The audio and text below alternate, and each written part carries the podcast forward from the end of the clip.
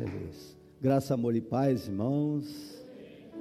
Feliz de poder estar aqui com os irmãos, honrado. É, por poder aqui hoje, poder compartilhar um, uma parte, um trecho da palavra de Deus. E com certeza, queridos, nós vivemos tempos difíceis, mas nós ainda temos bênção para liberar sobre a igreja do Senhor. E eu quero aqui, em nome de Jesus Cristo, abençoar este lugar, abençoar a comunidade núclea, cada família aqui representada. Que Deus os abençoe grandemente, os fortaleça. Quero em especial abençoar aqui o casal que é, toma, que faz, que é responsável, né? A gente sabe, é, ao longo do ministério, a gente vai aprendendo algumas coisas que a carga não é, não é não é muito pequena, é uma carga complicada, difícil, mas o Senhor dá aquele que pode carregar, né? E eu quero abençoar a família é, dos vossos pastores aqui, em nome de Jesus Cristo, amém? Pastor Rubens, pastora Débora, sua filha Valentina, que Deus abençoe grandemente em nome de Jesus, amém? Feliz mesmo e honrado de poder estar aqui, dizendo também que pretendemos no ano que vem, temos duas datas marcadas aí no sítio, para a gente retomar os encontros, né? Então a gente louva a Deus. É, a gente está aí pela fé, este ano é, nós resolvemos lá em, em, em conselho a, a, a esperarmos né, o tempo adequado e a gente crê que, que o ano que vem a gente vai estar. Tá já vivendo um momento diferenciado, um momento diferente, e poderemos sim é, retomar aí os encontros que tem, que são tão bons, né, tão edificantes, tanto para aqueles que são os encontristas, como para, os obreiros que participam. Então, é algo que nos, que nos vinculou, né? Isso aí, eu louvo a Deus. Louvo a Deus pela oportunidade e privilégio de poder conhecer todo, todos vocês. Amo vocês de todo o meu coração. Amém? Deus abençoe grandemente. Bom, eu quero hoje compartilhar uma palavra, uma passagem da palavra do Senhor com os irmãos. Confesso que é, seria bem é, razoável se eu pegasse uma palavra que já Deus tinha me inspirado e já tivesse ministrado lá na igreja Novo Tempo, mas é, Deus me deu algo, né? e eu estava assim preocupado, na verdade. Né? Então a gente sabe, tem algumas preocupações que a obra do Senhor traz a nós, e orando a Deus acerca de umas situações, e Deus me, então me, me trouxe como um, eu entendi como uma revelação numa madrugada que sabe aquela esticadinha do sono que você dá um pouco mais, né?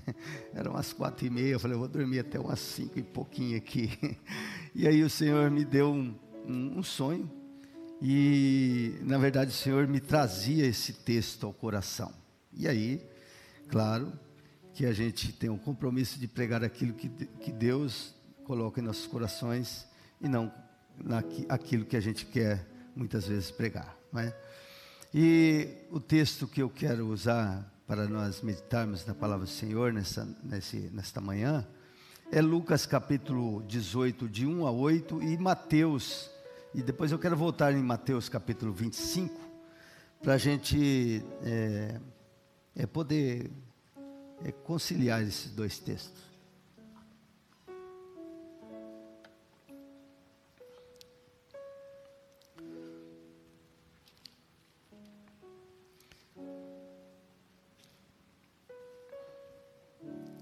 Lucas, no capítulo 18,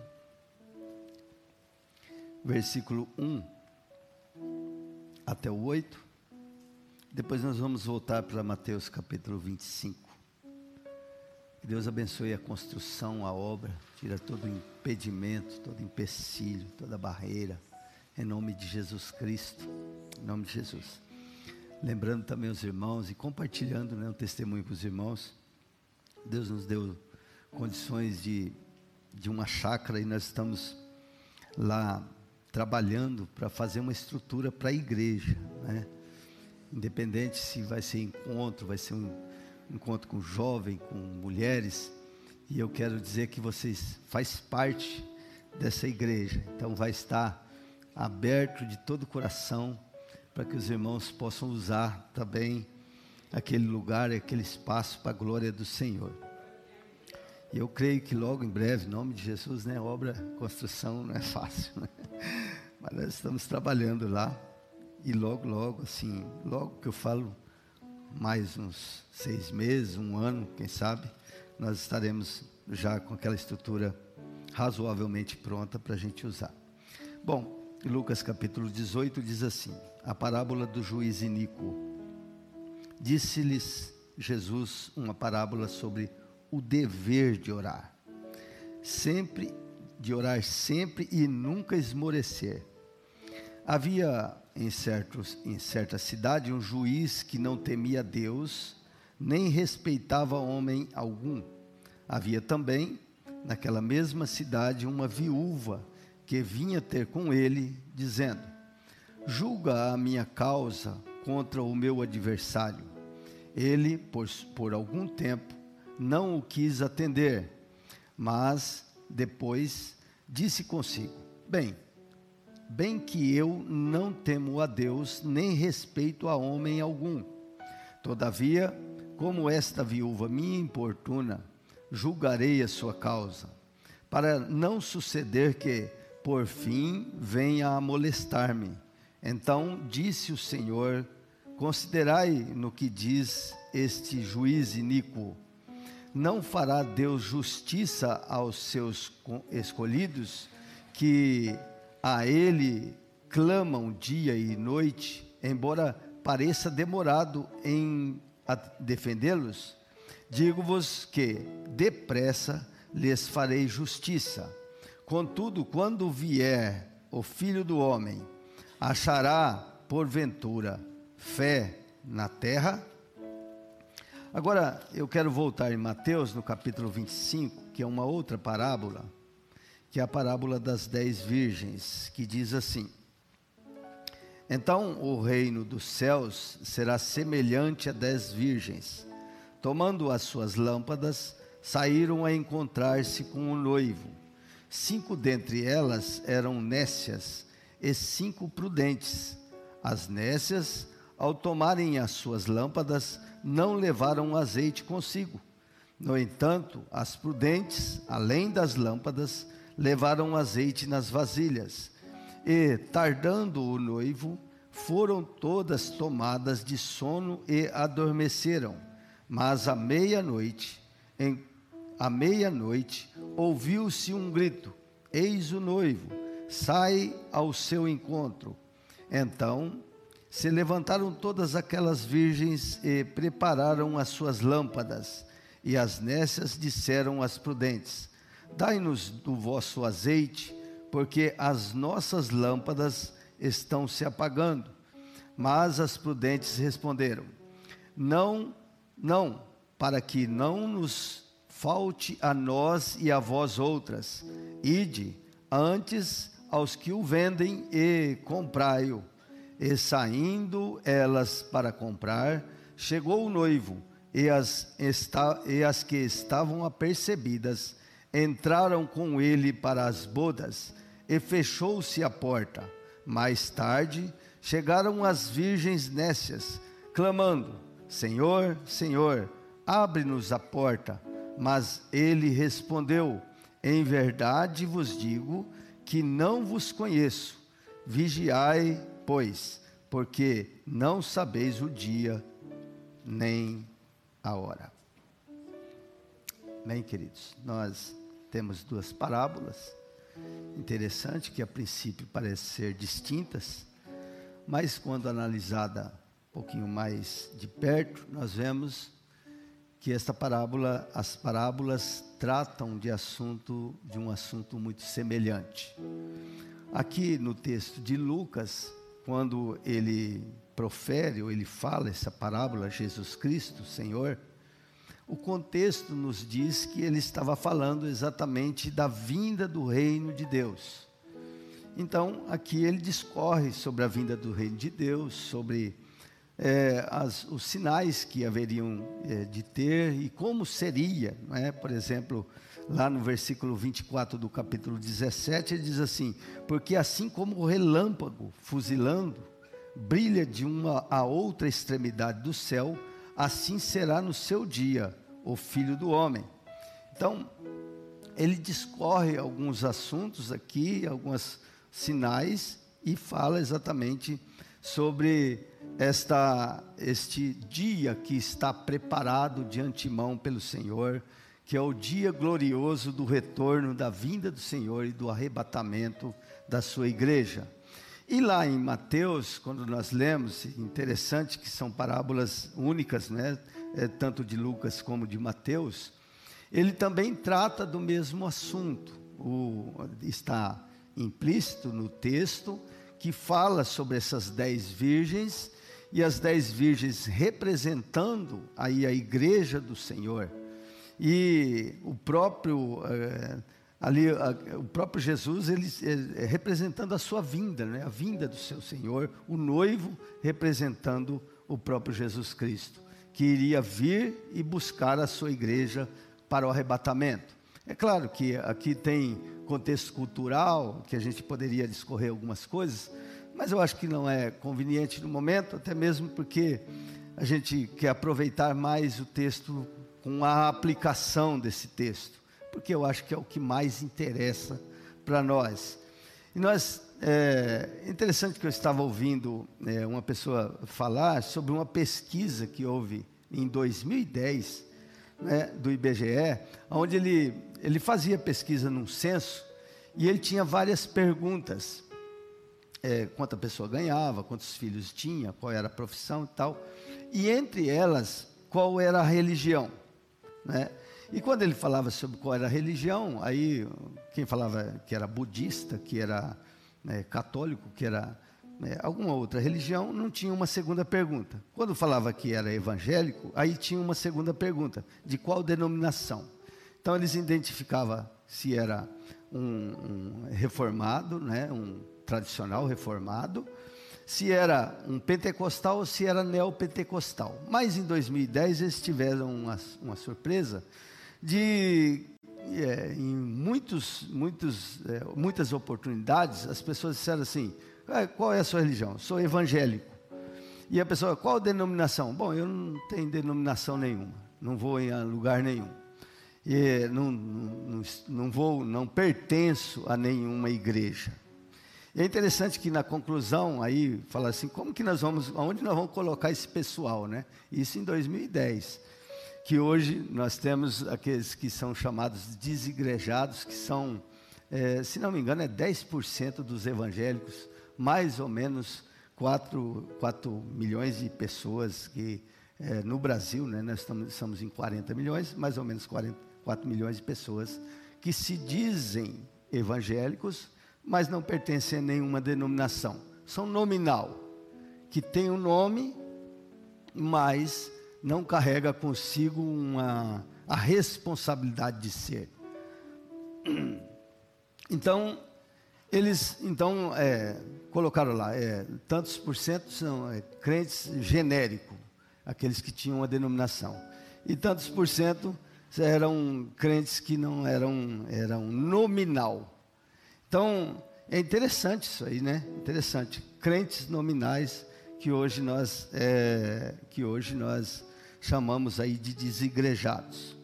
Bom, entrando nas parábolas que nós temos, nós lemos, né, nós vimos que Jesus ele gostava de usar parábolas em seu ensino, e esta sempre apontava para onde? Para o alvo do assunto a ser ensinado. Né, então, é, bem, as parábolas que nós lemos aqui, nós vimos aqui, já falei de antemão, que ela aponta para o assunto a ser ensinado, que é a volta de Jesus. Mas dentro da volta de Jesus, nós vimos aqui que há um, um intervalo, um interim. Tanto lá na, na, nesta parábola do juiz iníquo, que fala de um intervalo, de uma promessa, e aqui não exatamente está falando de uma resposta de Deus para a oração, porque aqui a resposta de Deus está implícita, porque até mesmo se Deus responde, ou se um juiz que é iníquo responde à oração de uma, de uma viúva necessitada que não tem que não teria nem nenhum tipo de responsabilidade de o fazer, quanto mais Deus, né, para com os seus filhos, que são filhos. Então, a resposta de Deus, ela é está aqui implícita e sempre Deus responde a oração. Amém? Se eu disser assim para vocês aqui, olha, Deus já, Deus tem cuidado de vocês, eu acho que não precisaria de nem pedir levantar as mãos. Talvez se você falar no momento de um cuidado de Deus, Agora, talvez não seria assim, poxa, eu não estou sentindo esse cuidado de Deus. Mas quando você olha no retrovisor da sua fé, você vai ver que Deus tem cuidado da sua vida até aqui. Que Deus tem te abençoado, tem suprido as suas necessidades, e por isso você está aqui louvando ao Senhor. Amém? Então, não, não trata exatamente de uma resposta da parte de Deus mas trata exatamente de um interim, de um tempo da promessa até a resposta. E que desta promessa de Deus até a sua resposta, ela vai, é, ela está sujeito à nossa fé, está sujeita a desfalecer. É interessante, não é? Porque Jesus ele conclui essa parábola do juiz Inico dizendo assim: quando eu vier, porventura acharei fé na terra? Então, fala exatamente deste tempo, do tempo da manutenção da fé, do tempo da promessa até a volta de Jesus. E a parábola das dez virgens não é diferente.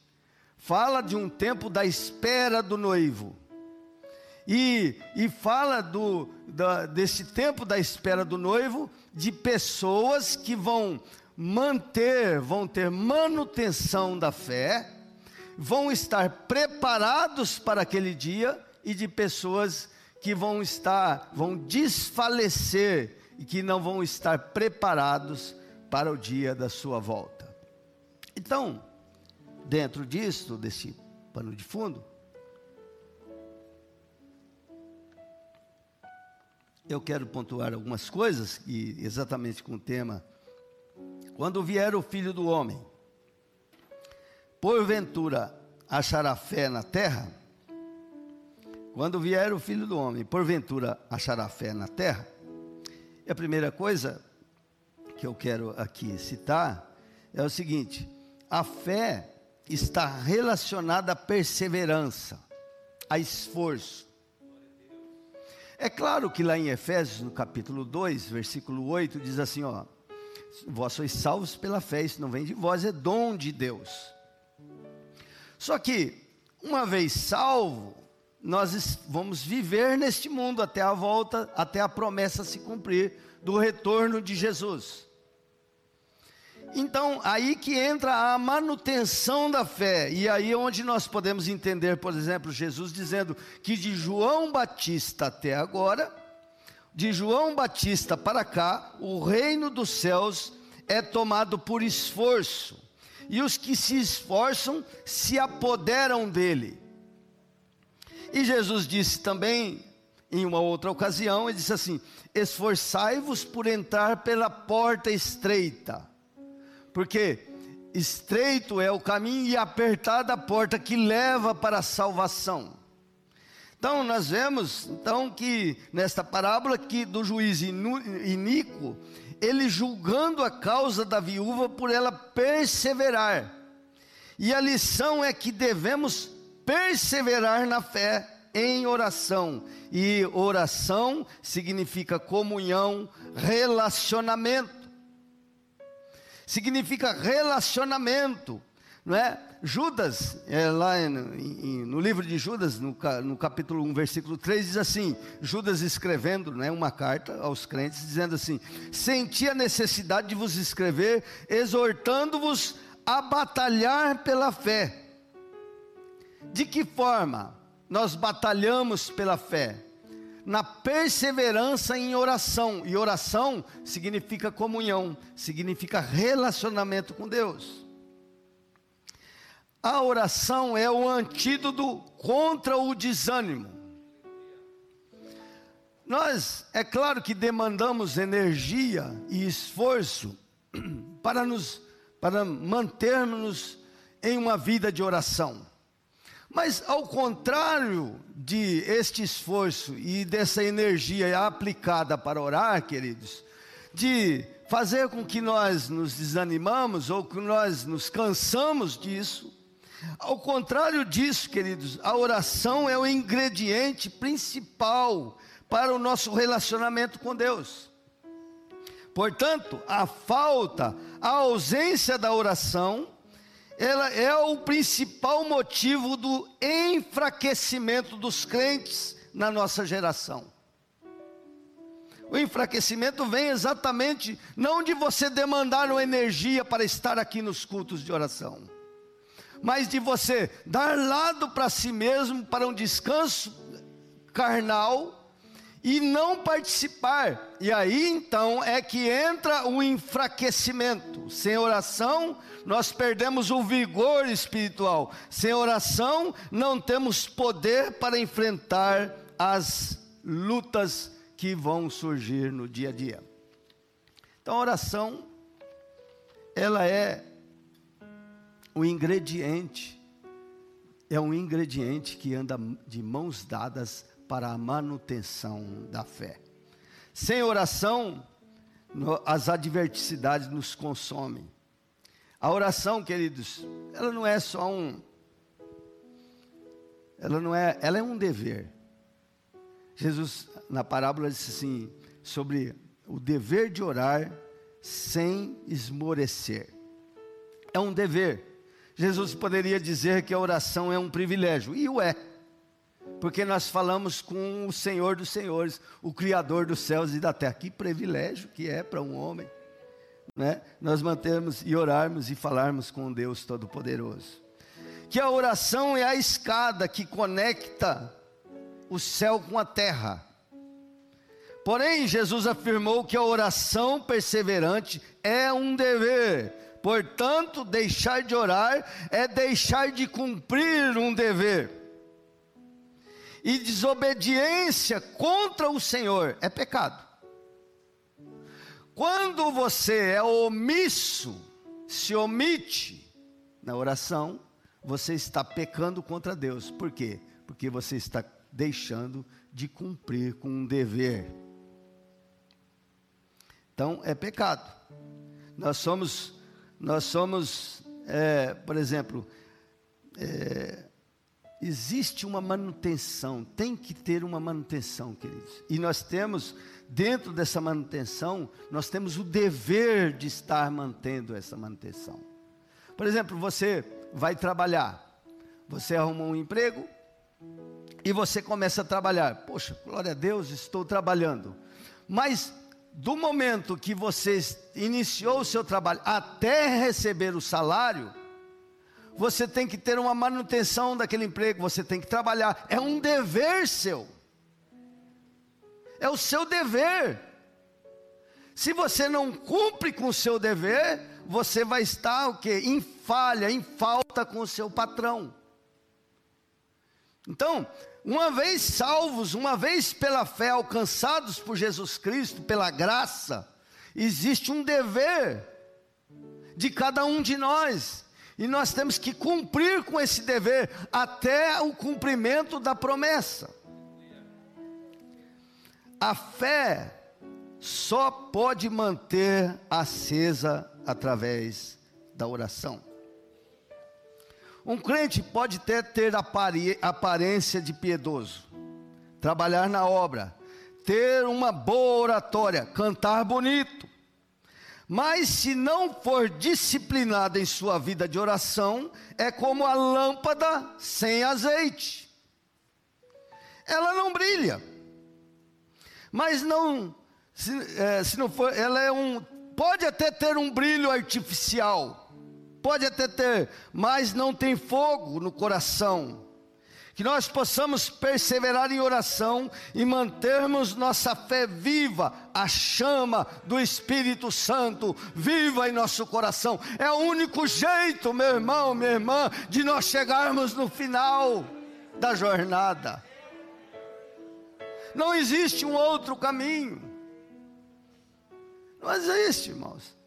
Podemos ter uma aparência, e vamos falar daqui a pouco mas se você não tiver uma vida com Deus, de comunhão com Deus, se você não tiver o seu devocional com Deus, você é uma lâmpada sem óleo, sem azeite, não vai ter fogo na presença do Senhor. Bom, a fé está relacionada com a oração, mas ela está relacionada também com a prudência.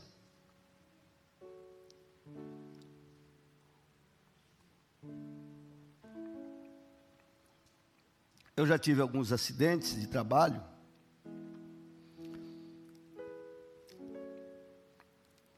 Que, bom, agora passando e, e vamos usar esse, essa parábola das, das, dez, das dez virgens. Nós é, vimos ali na parábola, são dez virgens, né, todas eram virgens, todas tinham uma semelhança, né? É interessante porque Jesus fala isso para os crentes. Todas tinham uma semelhança, todas tinham lâmpadas, todas esperavam o Senhor. Só que a diferença logo é vista quando a noite cai, todas pegaram no sono, mas a noite cai e quando é anunciado que o Senhor estava vindo. Então, logo, as, a, aquelas virgens nécias foram reprovadas, as, as prudentes entraram com o Senhor, mas as nécias foram reprovadas pelo noivo. Então, eu quero aqui, diante dessa parábola, também falar que a nossa fé está relacionada com a prudência. A prudência, queridos, evita surpresas acidentes. A prudência evita surpresas acidentais ou acidentes. Eu já tive alguns acidentes de trabalho, por exemplo, na minha vida. Acidentes esses que poderiam ser evitados. Se eu fosse mais prudente, se eu tivesse investido mais tempo, se eu tivesse investido mais demandado mais diligência. Eles poderiam ser, ter sido evitados. E espiritualmente falando, esses acidentes trouxeram prejuízos. E às vezes alguns acidentes trazem prejuízos irreparáveis, percas, é, acidentes que trazem é, problemas físicos enfim, entre outras coisas. E na vida espiritual, querido, espiritualmente falando, Jesus fala sobre ser prudente. Veja que as, as virgens eram divididas entre as prudentes e as nécias. E ser prudente aqui é ter azeite de reserva para a lamparina. Ou seja, só ter a lamparina ou a lâmpada não é suficiente. Lâmpada sem azeite não tem luz. Aquelas nessas foram surpreendidas. Elas foram surpreendidas e colheram consequências terríveis e irreparáveis, tristes, por quê? Porque não foram prudentes, foram relaxadas não buscaram quando eram para buscar, não oraram com perseverança e pagaram o preço, pegando no sono. E quando Jesus vem, elas ficaram de fora e foram reprovadas. Então, a prudência, queridos, evita acidentes. A prudência evita surpresas surpresas. ser prudente é estar preparado. As prudentes, assim como as nécias, tinham suas lâmpadas. Então, como eu disse aqui, esperavam o noivo. Todas adormeceram. É interessante, né? Que eu, eu sempre tive alguma coisa comigo nesse, nesse texto, né? E assim, assim, poxa, mas como que aqui as prudentes também adormeceram? Talvez adormeceram e também nós podemos ter esse, correr esse perigo de não é, servir a Deus como deveria, mesmo sendo prudentes. Mas o Espírito Santo me deu um entendimento aqui que quando, como ele relaciona esta passagem com o final dos tempos e da sua volta e do arrebatamento, e nós sabemos que lá em Apocalipse fala da perseguição da igreja pelo anticristo. Então, o Senhor me deu um, um entendimento que a igreja, no final dos tempos, elas, ela vai estar adormecida. Adormecida, ou seja, elas não vão ter, elas não vão estar ativas no trabalho de evangelização. Elas vão, a igreja em si vai estar parada, paralisada, escondida. Mesmo as prudentes não vão poder se expor por conta da perseguição. Porém, aqui o, texto da, de, de, Mateus, ele fala de uma parte, parte dessas, desta igreja, que vai estar, vai estar com reservas espiritual. Ou seja, elas vão estar com seu coração vai estar em Cristo, esperando a sua volta, olhando para os sinais, com a certeza que o noivo virá. Agora, vai ter parte dela que vai estar envolvida com, com os acontecimentos e vai estar adormecida da mesma forma, ou seja, sem se manifestar, mas parte dela vai estar despreparada. Então veja que coisa interessante, não é? Que aqui algumas partes dessa igreja vai estar preparada com azeite na lamparina, esperando aí a promessa se cumprir. E quando a, promessa se cumprirá, aí vem o noivo. A Bíblia diz que quando soar a última trombeta, então o Senhor virá na sua glória, aleluia, e vai arrebatar a sua igreja. Aí vem o noivo. Onde ele está? Eu estou aqui preparado. O azeite está na lâmpada, aleluia. E a chama do Espírito Santo ainda está viva, aleluia.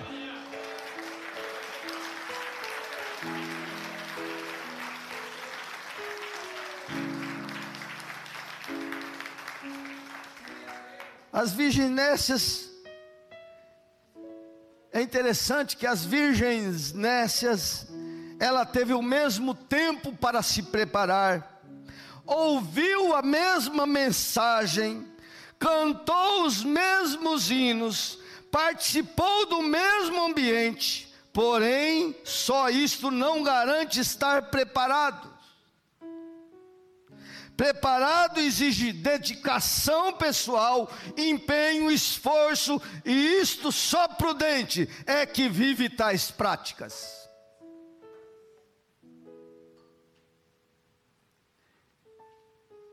Nós vemos na igreja, não garante estarmos preparados. Nós cantarmos bonito, não adianta, não, não, isso não garante, faz parte mas não garante estar preparado. O que garante o, nossa, o nosso lugar ao lado do Senhor é ter vida de comunhão com o Pai, é ter vida, relacionamento pessoal com o Senhor, aleluias.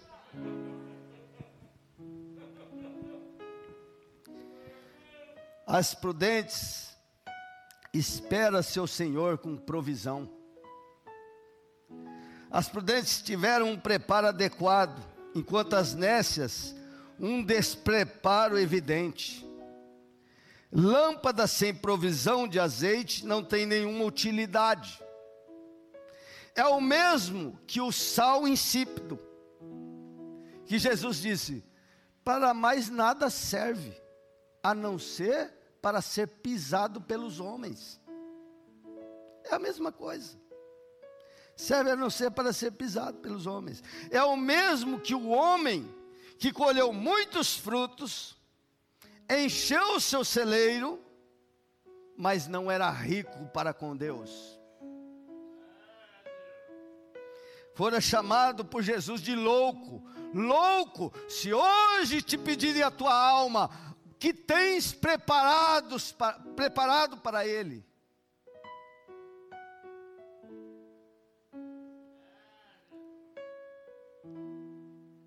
Que adianta o homem ganhar o mundo inteiro e perder a sua alma. Prudência não se compra com dinheiro, queridos. Não se compra. Veja lá o versículo 8 e 9 de Mateus 25. Diz assim: E as nécias disseram às prudentes: Dai-nos do, do vosso azeite, porque as nossas lâmpadas estão se apagando. Mas as prudentes responderam: Não, para que não nos falte a nós e a vós outras. Ide antes ao que o vendem e comprai-o. E saindo elas para comprar, chegou o noivo, e as que estavam apercebidas entraram com ele para as bodas, e fechou-se a porta. Não dá para comprar com dinheiro.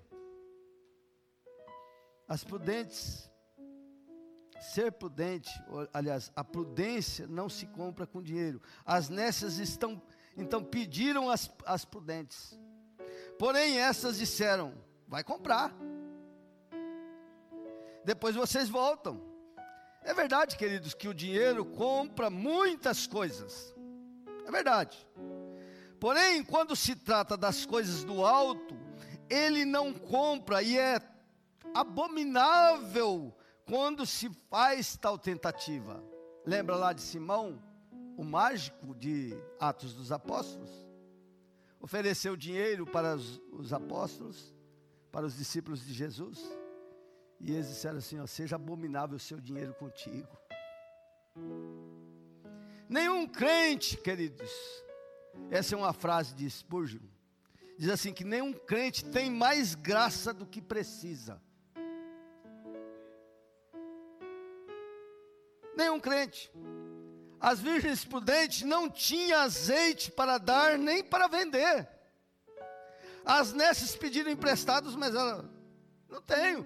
Como que eu vou emprestar alguma coisa que é intransferível? Como você pode ceder a alguém amor? A não ser você amar, mas você dá amor para alguém? Como você pode te dar algo ou emprestar algo que é individual?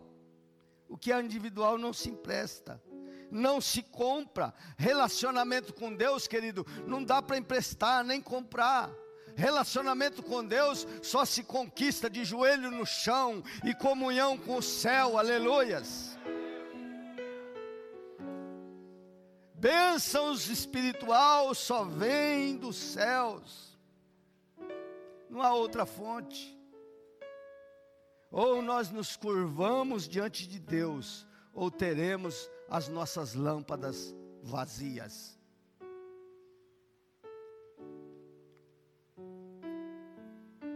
Quais as consequências de uma fé abatida? Quais as consequências? Será um dia de muita aflição Enquanto para as prudentes será um dia de alegria, de prazer, de satisfação, de entrar nas bodas do Cordeiro e de estar com Ele, e de desfrutar da Sua presença.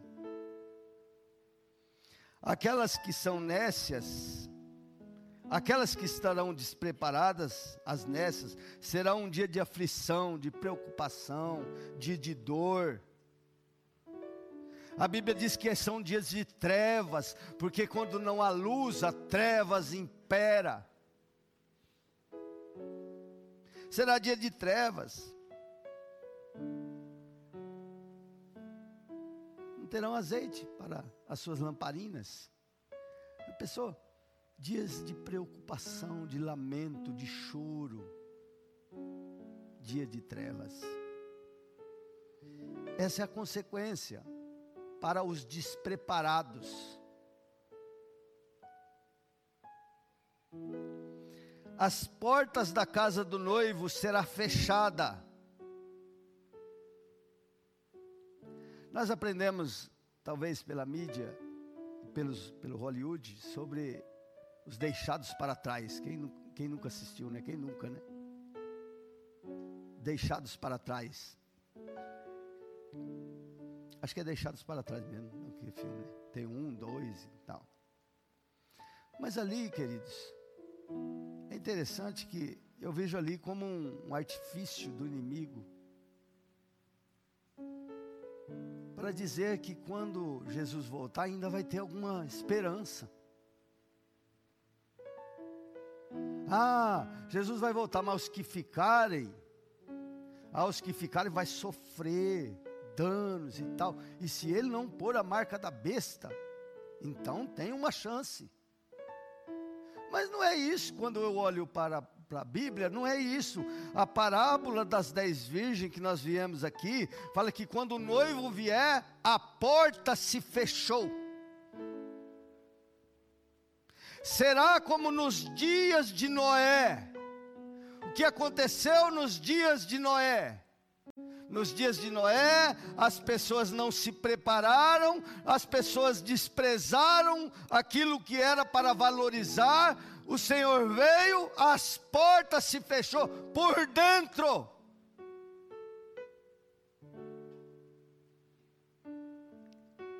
Por dentro, pelo próprio Senhor. Então, queridos, a volta do Senhor se dará dessa forma: os mortos em Cristo ressuscitarão, os que estiverem vivos, preparados, vão se encontrar com Ele nas nuvens, e acabou.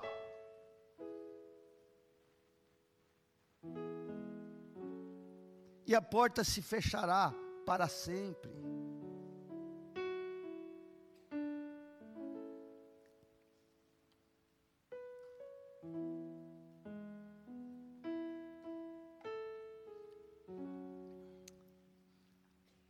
E é interessante que Jesus, ele até vai ouvir o clamor das nécias, mas a resposta será negativa.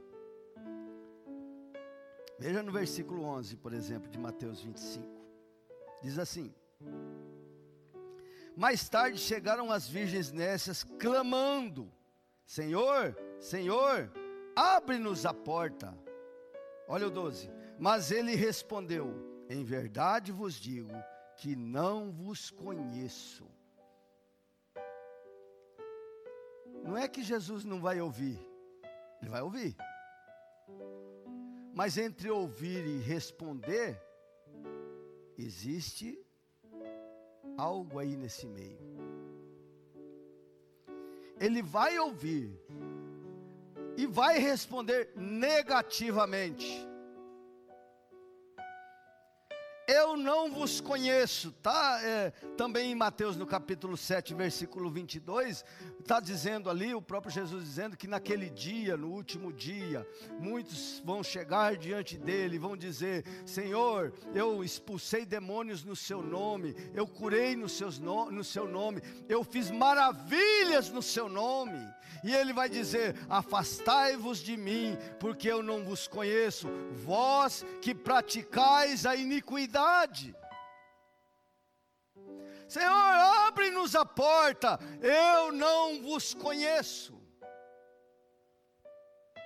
Como é que nós somos desconhecidos diante de Deus quando nós perdemos a conexão, a intimidade, a vida com Deus?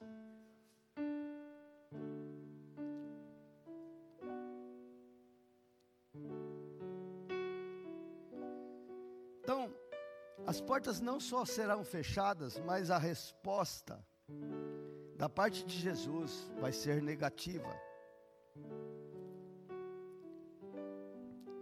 Vai haver uma valorização vai haver uma valorização. O que desprezou a vida inteira. Os valores neste mundo há muito estão invertidos. Mas naquele dia todos saberão reconhecer os verdadeiros valores.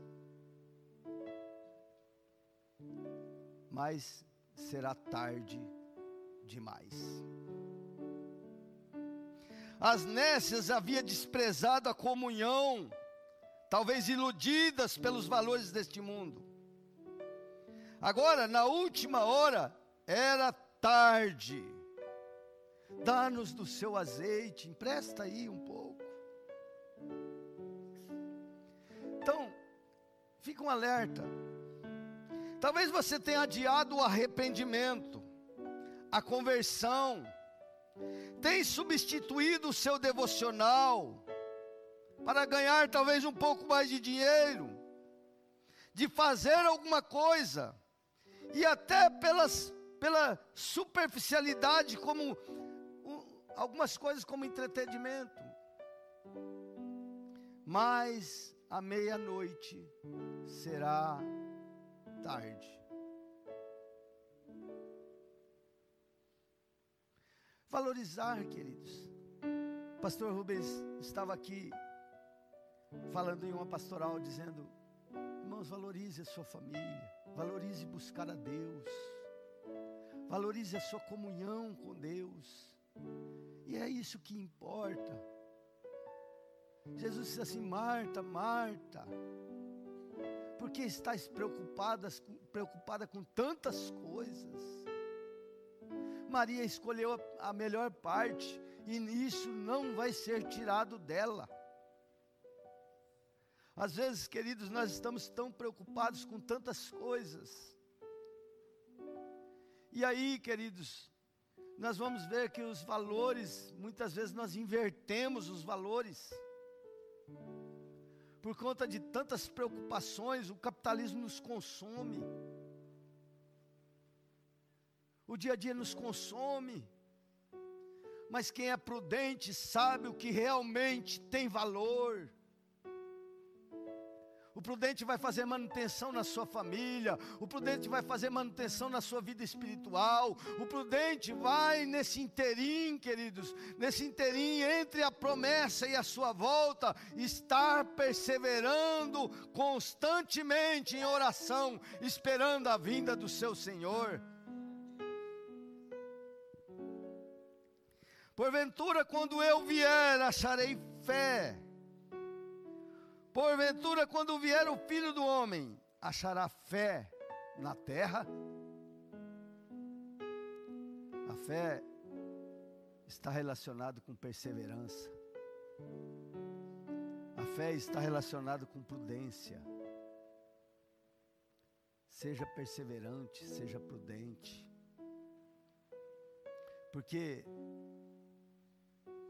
se nós, nesse período, nesse inteirinho, nesse espaço, entre salvação e arrebatamento, desfalecermos na fé, talvez vivendo como as nécias, até esperando a Jesus, achando que ter a lamparina é o suficiente, achando que ser batizado, porque foi batizado, é o suficiente achando talvez porque congrega ou porque lê a Bíblia é o suficiente. Mas não é que se não tiver azeite, se não tiver azeite, não tem fogo. Se não tiver azeite, não tem luz. Se não tiver azeite, é trevas. Veja que, que triste, cinco, metade relacionada por Jesus ficaria. E nós estamos vivendo hoje tempos de crentes nominais. E o crente nominal não é só o desigrejado, é aqueles também que dizem ser e não são, que vivem uma vida sem compromisso de oração, de comunhão, de direção do Espírito Santo. Isso é ser um crente nominal. E a grande pergunta que fica para nós é: de que lado que eu estou? Eu sempre pergunto, às vezes eu me envolvo muito com as coisas do dia a dia, né? E aquilo nos consome alguns tempos que nós poderíamos ter dedicado mais a Deus. E aí o Espírito Santo fala assim: de que lado você está? Cuidado para você não passar de lado para lá, de um lado para o outro. Ou seja, se você passa do lado das nécias para prudente, glória a Deus. Mas há uma facilidade de passar da prudente para as nécias, né? É que nem é que nem um casal que uma menina que namora com, com uma pessoa que não é crente, né?